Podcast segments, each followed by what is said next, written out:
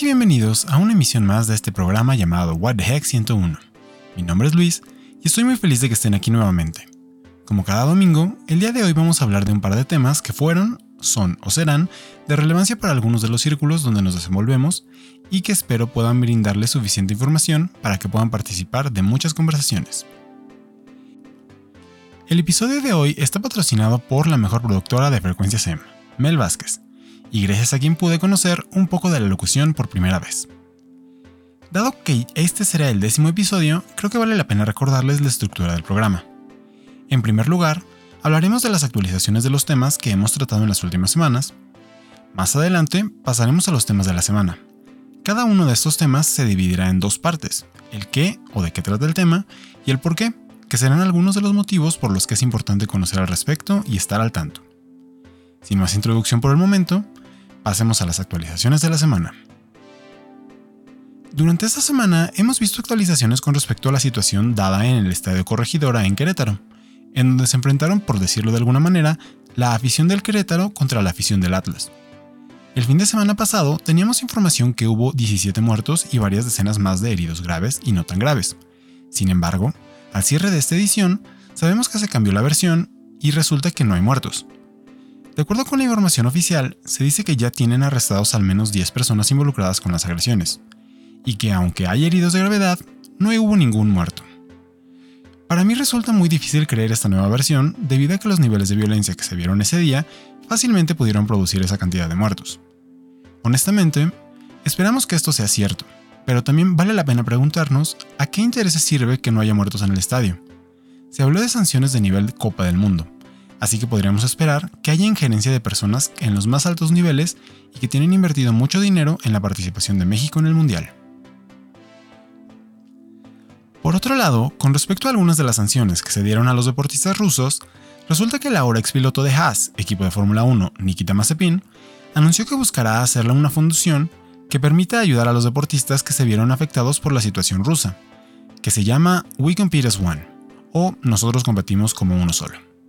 Esta fundación apoyaría a todas y todos los deportistas que hayan resultado afectados por las sanciones políticas hacia Rusia. Y únicamente como la cereza que adorna este pastel, resulta que el equipo legal de Urukali, ex patrocinador ruso del equipo Haas, anunció que requieren la devolución íntegra del patrocinio previamente otorgado, ya que este dinero será utilizado para financiar esta fundación pro deportistas. En lo personal, me parece una buena decisión por parte de Mazepin. Sin embargo, creo que los vínculos que tiene su padre, Dmitry Mazepin, con el gobierno ruso serán suficientes para desalentar a más de una persona a pensarlo dos veces antes de unirse a su fundación. Con respecto a los otros temas, no hemos tenido gran avance. Sin embargo, si es que tenemos alguna novedad, tengan por seguro que la podrán encontrar en nuestro Twitter que es arroba WTH-101. Y mientras ustedes abren su Twitter y nos buscan para seguirnos, nosotros vamos a pasar al primer tema de esta semana. Tal como lo podrán deducir por el nombre del episodio, o si ya leyeron la descripción, en esta ocasión hablaremos de varios grandes premios que tendrán lugar la próxima semana. En particular, para este primer tema, hablaremos de unos premios que son sumamente codiciados en el mundo del espectáculo, y que son ni más ni menos que los Oscar. Le voy a decir Oscar, pero ustedes pueden decirle Oscars, Oscars o como quieran. Y bueno, para empezar, les contaré un poco de en qué consisten los Oscar. Ya previamente habíamos hablado con respecto a la polémica que se generó sobre los Globos de Oro, e incluso mencionamos un poco sobre el hashtag Oscar So White. Sin embargo, en esta ocasión parece ser que no hay una nueva controversia para esta emisión de los premios. Si bien aún existe preocupaciones con respecto a la diversidad de nacionalidades, géneros, orientaciones sexuales de los nominados y de los votantes, parece ser que con cada nueva iteración de los premios han ido adaptándose mejor al entorno en el que vivimos. En primer lugar, los Oscars son el nombre convencional. El nombre oficial es Premio de la Academia. Y bueno, ¿qué academia? Pues la Academia de las Artes y las Ciencias Cinematográficas. La primera ceremonia donde se entregaron estos premios fue en 1929, en un almuerzo en el Hotel Hollywood Roosevelt, y contó con cerca de 270 asistentes que cada uno pagó 5 dólares para entrar. Aunque los premios de la Academia tienen una gran historia que es merecedora de un programa completo de más de una hora, en esta ocasión vamos a enfocarnos a algunos de los detalles más sencillos de recordar y que en definitiva pueden ayudar a iniciar una conversación sobre estos premios. Para este año 2022, la Academia está celebrando su entrega número 94, o 94 entrega. Sin embargo, dentro de los inicios de esta larga historia, hay algunos datos que creo que merecen la pena considerarse. En primer lugar, existe la leyenda urbana respecto al nombre de la famosa estatuilla. Aunque no hay una fuente fidedigna que permita conocer exactamente el origen de este nombre, en el medio se dice que el nombre fue otorgado por la bibliotecaria y posteriormente directora ejecutiva Margaret Herrick. Según cuenta la historia, Margaret, al ver la estatuilla por primera vez, hizo el comentario que se parecía a su tío Oscar.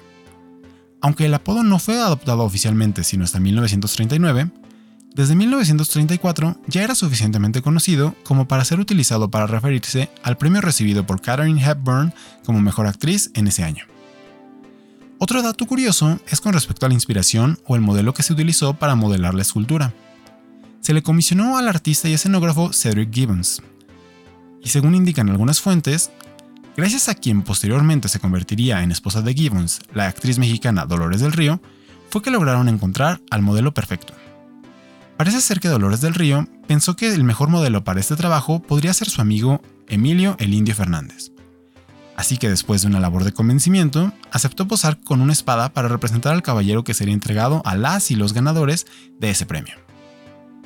Ya mencionamos previamente que han existido diferentes controversias con respecto a la disparidad en las nominaciones y los premios, sin embargo, aquí les voy a mencionar algunas de las que a mí me parecen las más relevantes, además de hashtag White. En 1940, Harry McDaniel se convertiría en la primera persona afroamericana en ganar un premio de la Academia. Desafortunadamente, para ese momento aún existía la segregación racial, motivo por el cual el hotel en donde se llevó a cabo la ceremonia tenía una política de solamente blancos. Gracias a la insistencia del productor David O. Harry pudo ingresar. Sin embargo, permaneció separada en una mesa al fondo de la sala. Afortunadamente, pudo subir a recibir su premio y a dar su discurso de aceptación sin ningún inconveniente o interrupción. Más adelante, en 1973, Marlon Brando envió a Sacheen Littlefeather a recibir su premio por mejor actor. Sin embargo, cuando ella llegó al escenario, anunció que Marlon no podía recibir ese premio debido a la forma en la que se están tratando los nativos americanos en el cine y la televisión. A partir de ese momento, una de las reglas de la academia es que ningún premio puede ser aceptado por un tercero. Y aunque estas controversias son más de índole política o social, han existido varias otras que se basan en teorías conspiratorias o que se deben a terribles presentadores y que han hecho que hablemos de estas entregas a lo largo de los años. Ahora que ya les platiqué un poco de la historia y de algunos datos curiosos de los Oscar, pasemos a esta entrega. Como en los últimos años, en esta ocasión existen 23 categorías, entre las cuales están Mejor Actriz, Mejor Actor, Mejor Película, Mejor Película Animada, Diseño de Vestuario, Cinematografía, Dirección, Música Original, Mejor Cortometraje, Efectos Visuales y Guión. En estas categorías están consideradas todas aquellas películas o documentales que fueron ingresados durante el año pasado entre el 1 de marzo y el 31 de diciembre de 2021. Algunas de las nominaciones que seguramente serán comentadas en su círculo social serán las siguientes. Para mejor actor tenemos a Javier Bardem con Being the Ricardos, a Benedict Cumberbatch en The Power of the Dog, Andrew Garfield en Tic Tic Boom, Will Smith en King Richard, o Denzel Washington con The Tragedy of Macbeth. Para mejor actriz tenemos a Jessica Chastain en The Eyes of Tammy Faye, Olivia Colman con The Lost Daughter, Penelope Cruz con Parallel Motors, Nicole Kidman con Being the Ricardos y Kristen Stewart en Spencer. Más adelante, en Mejor Película, tenemos las siguientes.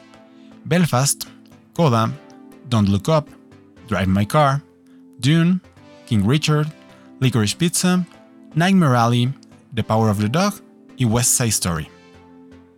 Y bueno, seguro hay muchas otras como Mejor Director, Mejor Animación, Mejor Fotografía o Mejor Vestuario que también salgan, pero la verdad es que si las leo, aquí no nos vamos a quedar al menos unos 20 minutos más.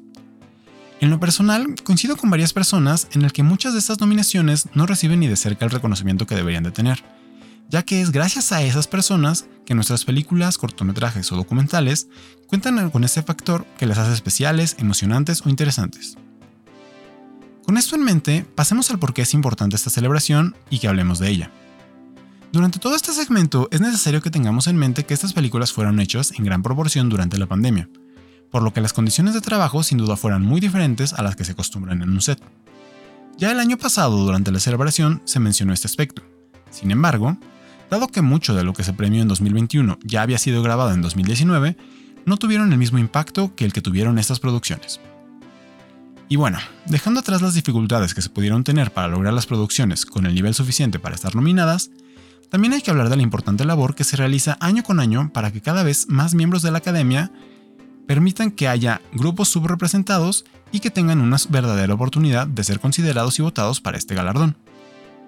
Algo que mencioné justo antes de cambiar al porqué es el hecho que hoy hay una gran proporción de la industria que permanece en el anonimato y que irónicamente resulta ser una gran parte de la razón por la que las películas se encuentran nominadas. De hecho, desde el pasado 22 de febrero se anunció que 8 de los 23 premios de la noche no serían transmitidos en vivos, sino que serían grabados una hora antes y que posteriormente se editarían en la transmisión. De acuerdo al comunicado de la Academia, esto es para garantizar la fluidez y el entretenimiento a lo largo de la ceremonia. Hace sentido que tomen una decisión de este tipo si consideramos que la transmisión de 2021 tuvo una disminución del 56% en audiencia con respecto a la emisión previa. Sin embargo, por mucho que haga sentido, considero que justo estos premios, así como los discursos, los aplausos y todo lo que esto conlleva, deberían de ser transmitidos en vivo al igual que el resto. Este movimiento ya lo habían intentado en 2018, sin embargo, tras una fuerte negativa por parte de la industria, decidieron cancelar el plan y transmitir todo en vivo. Sin embargo, parece que para esta ocasión no tendremos tanta suerte. Si bien es de conocimiento general que a la mayoría de las personas únicamente le interesan las seis principales nominaciones de actores y actrices y mejor película, la realidad es que cada vez hay más espectadores que aprecian todas las otras categorías y que esperan con ansias ver la premiación de aquellas personas a quienes siguen y admiran en la industria. Esta situación demuestra que, aun cuando podría pensarse que únicamente es sobre los famosos, la realidad es que para muchas personas ver la categoría en la que están trabajando ahí representa una fuente de orgullo y un objetivo a alcanzar en el futuro. Y pues desafortunadamente situaciones como estas pueden causar desánimo debido a que se refuerza la idea de que no son importantes para las personas. Siendo muy honesto, antes yo era justo de esas personas que únicamente buscaban saber los seis premios mayores, y olvidaba a los demás. Sin embargo, gracias a personas cercanas a mí, pude ver la importancia de otras categorías tienen y también pude empezar a valorar todo el trabajo que se le pone a cada parte de lo que nosotros como público disfrutamos en unas cuantas horas. Justo con la intención de poder apreciar al menos esto un poco mejor, me he dado la tarea de ver la mayor cantidad de las nominaciones antes de los premios. Al momento, puedo decir que he visto al menos un 60 o 70% de los materiales nominados. Algunos me han gustado más que otros, pero sin duda he podido ver la gran diversidad de talentos que se requieren para lograr una pieza de estas magnitudes. Así que si ustedes tienen tiempo en las tardes o en las mañanas, aprovechen que hay un gran número de plataformas de streaming con las nominaciones y dense la oportunidad de verlas para que cuando ganen, ustedes también se emocionen un poco. Y aprovechando para promocionar nuevamente mi Twitter, en estos días estaré publicando ahí las películas que se encuentran disponibles para ver desde casa, y si ustedes cuentan con las gemas del infinito del streaming, seguramente van a poder avanzar mucho en el catálogo de nominaciones. Con esto cerramos el primer tema. Ahora pasemos al segundo tema, que curiosamente también habla de un gran premio. Híjole, ¿qué no daría por poder poner el tema de la Fórmula 1 aquí? Sin embargo, si lo hago nos van a bajar el episodio y no queremos eso. Pero en fin, sorpresa. El segundo tema de la semana es el regreso de la temporada de la Fórmula 1. Aunque la temporada como tal estará iniciando el viernes que viene, desde esa semana se iniciaron las primeras pruebas en Barcelona y este fin de semana ya llevan otros tres días de pruebas en Bahrein. Y pues bueno, antes de entrar en materia, vamos a sacar el tema de Nikita Mazepin. Como ya lo hemos mencionado, en las actualizaciones de este episodio y en el episodio anterior, el equipo Haas decidió terminar con su patrocinio con Urukali y por lo mismo retiró el asiento de Nikita Mazepin. Como su reemplazo, estará entrando el piloto Kevin Magnussen. Y ahora sí. Si ustedes como yo, hace algún tiempo, no saben todo de la Fórmula 1 y cuando empieza la temporada no están 100% seguras o seguros de lo que hablan algunas personas a su alrededor, llegaron al minuto correcto del episodio indicado. Bueno, antes que nada y como siempre, empecemos con un poco de historia al respecto. La Fórmula 1 o F1 es la manera común en la que se le conoce al Campeonato Mundial de la Fórmula 1 de la Federación Internacional del Automóvil. Aquí se da lugar a la principal competencia de automovilismo internacional, que es organizada justo por la FIA. Este campeonato está compuesto de distintas carreras que reciben el nombre de Gran Premio. Así tenemos pues el Gran Premio de México, el Gran Premio de Bahrein, el Gran Premio de Miami, el de Mónaco y así para cada una de las carreras. La gran mayoría de estas carreras se corre dentro de un autódromo. Sin embargo, existen algunas que se corren en circuitos denominados como callejeros, en los que se adaptan partes de caminos de las ciudades para que los monoplazas corran en ellos. Y ya que tocamos ese tema, a los autos que corren en la Fórmula 1 se les conoce como monoplazas debido que, a diferencia de los autos tradicionales o los de rally, aquí únicamente tienen espacio para el piloto. Esta competencia está compuesta de dos campeonatos, que se desarrollan de manera simultánea. En primer lugar está el campeonato de constructores. En la Fórmula 1 compiten 10 equipos, o constructores, y cada uno tiene dos pilotos para cada gran premio. Al final de cada carrera, los puntos obtenidos por ambos pilotos se suman a un gran total que determina el ganador al finalizar la temporada. En segundo lugar, está el campeonato de pilotos. Aquí, aunque pertenezcan al mismo equipo, la puntuación es individual, por lo que cada piloto estará por su propia cuenta. O bueno, en realidad no, pero tal vez hable más adelante de eso. Los orígenes de la Fórmula 1 se remontan a Francia en 1894, en donde se tenían carreras individuales sin conexión entre ellas. Más adelante, en 1934, ya se tenían 18 grandes premios, por lo que ya era un evento más en forma. Justo antes de la Segunda Guerra Mundial, en 1945, se habían establecido las reglas que tanto pilotos como autos deberían de cumplir. Esto fue una gran diferencia con respecto a cómo se corría previamente, donde casi nada estaba regulado o prohibido. Este conjunto de normas o reglas fue a lo que se le conoció como Fórmula 1, que es de donde sale el nombre. Sin embargo, no fue sino hasta 1947 que la antecesora de la FIA se reestructuró y dio paso a la federación que hoy conocemos con sede en París. Ya para el año de 1949, la FIA anunció que uniría distintos grandes premios nacionales para organizar el primer campeonato mundial de pilotos en 1950. Como dato curioso, desde 1950 hasta 1953, la Fórmula 1 se siguió corriendo con autos de Fórmula 2, esto debido a las limitaciones económicas de la época. El primer Gran Premio se celebró el 13 de mayo de 1950 en Silverstone y fue ganado por el italiano Giuseppe Farina, quien también ganó el campeonato ese año. Los años siguientes, el ganador fue el argentino Juan Manuel Fangio. De 1950 a 1958, las escuderías que dominaron fueron Alfa Romeo, Ferrari, Maserati y Mercedes-Benz. Y desde ese momento, la rivalidad entre las escuderías o equipos ha permitido que se desarrollen algunos de los campeonatos más emocionantes, siendo definidos por el resultado de la última carrera y por tan solo unos o dos puntos. Sin embargo, al igual que si hablamos de toda la historia de los Óscares, aquí también podríamos pasarnos horas y horas hablando. A lo largo de esta historia hemos visto, como ya mencioné, campeonatos llenos de emoción y acción. Sin embargo, y desafortunadamente, también hemos visto algunos que estuvieron marcados por fuertes accidentes en donde los costos fueron más allá de lo monetario. Pero que hicieron que los siguientes campeonatos fueran al menos un poco más seguros para los pilotos. Retomando un poco los conceptos que se manejan a lo largo de un gran premio, hablemos un poco de la estructura que tiene justo un gran premio. A diferencia de otros deportes en los que el evento tiene lugar en un día y a una determinada hora, los GP suceden en un lapso de tres días. Durante esos tres días se realizan diversas actividades que permiten decidir cosas como quién estará en la pole position o posición delantera y quién saldrá en qué lugar al momento de la carrera. El viernes y durante las primeras horas de los sábados se da lugar a las prácticas libres 1, 2 y 3, que permiten a los pilotos familiarizarse con el terreno, las condiciones ambientales y posibles ajustes a sus monoplazas. Una vez que se terminan las prácticas libres, pasamos al proceso de calificación. Durante esta etapa, se va tomando el tiempo de cada auto y al final de la Q3 se eliminan a los 5 autos más lentos. Al finalizar la Q2, se eliminan otros 5, dejando únicamente a los 10 más rápidos para la Q3. Aquí es en donde se determina el orden principal de la parrilla de salida. El auto más rápido en Q3 obtendrá la pole position. A partir de ese tiempo se irán acomodando los siguientes 9 autos, los 10 autos restantes se acomodarán en las últimas 10 posiciones, siguiendo la misma lógica, dejando el auto más lento en la posición 20. A partir de ese momento, el orden de salida queda definido y pasamos al último día del Gran Premio. El domingo, que es en donde se decide todo. Aquí ya es una carrera como nos lo esperaríamos. El primer monoplaza que termine el número de vueltas requerido será el ganador, y compartirá el podio con el segundo y tercer lugar. En esencia, ya desde este momento todo es muy estándar, durante la carrera, cada uno de los pilotos tiene contacto con su propio ingeniero, que le estará dando información en tiempo real de su monoplaza, del clima y de la carrera en general. A lo largo de la carrera, debido a las altas velocidades que llegan hasta los 360 km por hora o a otros posibles percances, los pilotos deben de ingresar a la zona de pits, en donde su equipo tiene la misión de realizar los cambios en el menor tiempo posible para evitar perder tiempo.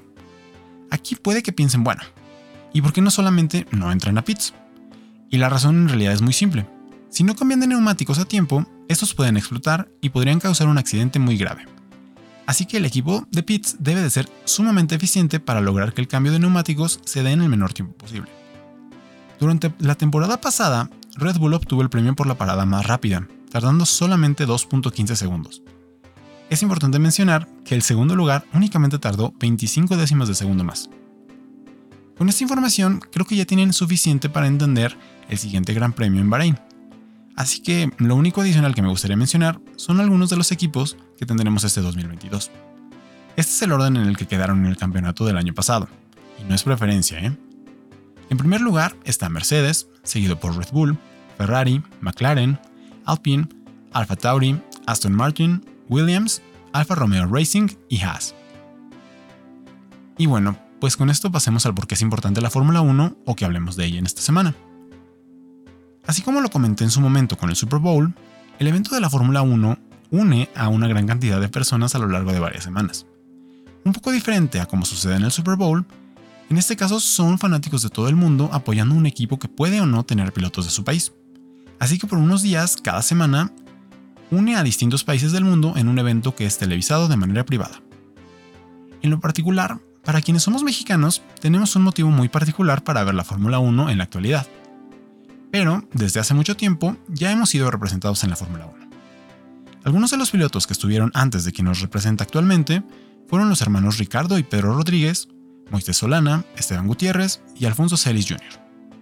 A la fecha, Checo Pérez comparte el cuarto lugar con Pedro Rodríguez como la posición más alta alcanzada en el campeonato por un piloto mexicano.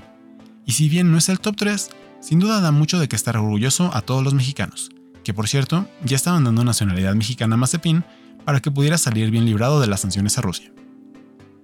Y por supuesto, tenemos que mencionar el aspecto económico de la Fórmula 1.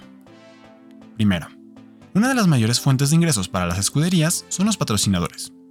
Cada fin de semana vemos a los monoplazas con los colores de su equipo, pero con el escudo de alguna marca en el lateral o en el casco del piloto. En el caso de Checo, en esta ocasión podemos ver los patrocinios del estado de Jalisco, así como de Kavak, uno de los llamados unicornios mexicanos. Y por supuesto, no podemos olvidar el patrocinio de Telmex, gracias a quien cuando los otros pilotos vienen a México, se sorprenden de ver la cara de Checo en cada lugar al que voltean. Y hablando de México, Justo también está el aspecto económico del Gran Premio de México, que si bien han mencionado que es un deporte clasista, la realidad es que la derrama económica de 14.375 millones creo que no le cae nada mal al gobierno. Lo único que podría criticarles es que una gran parte del dinero que se invierte en este Gran Premio, y también en, en realidad en todos los demás, es destinado a empresas internacionales que van con las caravanas de Gran Premio a todos los países y que tienen las concesiones de servicio para los distintos eventos de la Fórmula 1. Y ya por último, pues esto sería una especie de poder suave que puede ejercer México en el mundo. Yo en otro episodio mencioné la importancia del poder suave que puede tener un país a través de sus representantes deportivos. Así que tener a Checo en la Fórmula 1 resulta sumamente benéfico para que otras personas en otros países empiecen a conocer a México un poco más. Y bueno, pues creo que esto sería todo por el episodio del día de hoy. Me parece que con esto tienen suficiente información como para poder participar de las conversaciones que seguramente van a tener la semana que viene. Como siempre, les agradezco haber escuchado un episodio más de What 101, que definitivamente es más largo que otros. Eh, y bueno, pues cualquier duda, sugerencia, comentario corrección, me la pueden hacer llegar por Twitter en arroba WTH-101. También no olviden seguir a la cuenta, ya que ahí verán primero, antes que nadie, las actualizaciones de la semana. Y en esta ocasión, también la información de dónde podrán ver las películas nominadas para la entrega de 94 de los Oscar. Sin más por el momento, Sigan curiosas y curiosos y nos escuchamos el próximo domingo.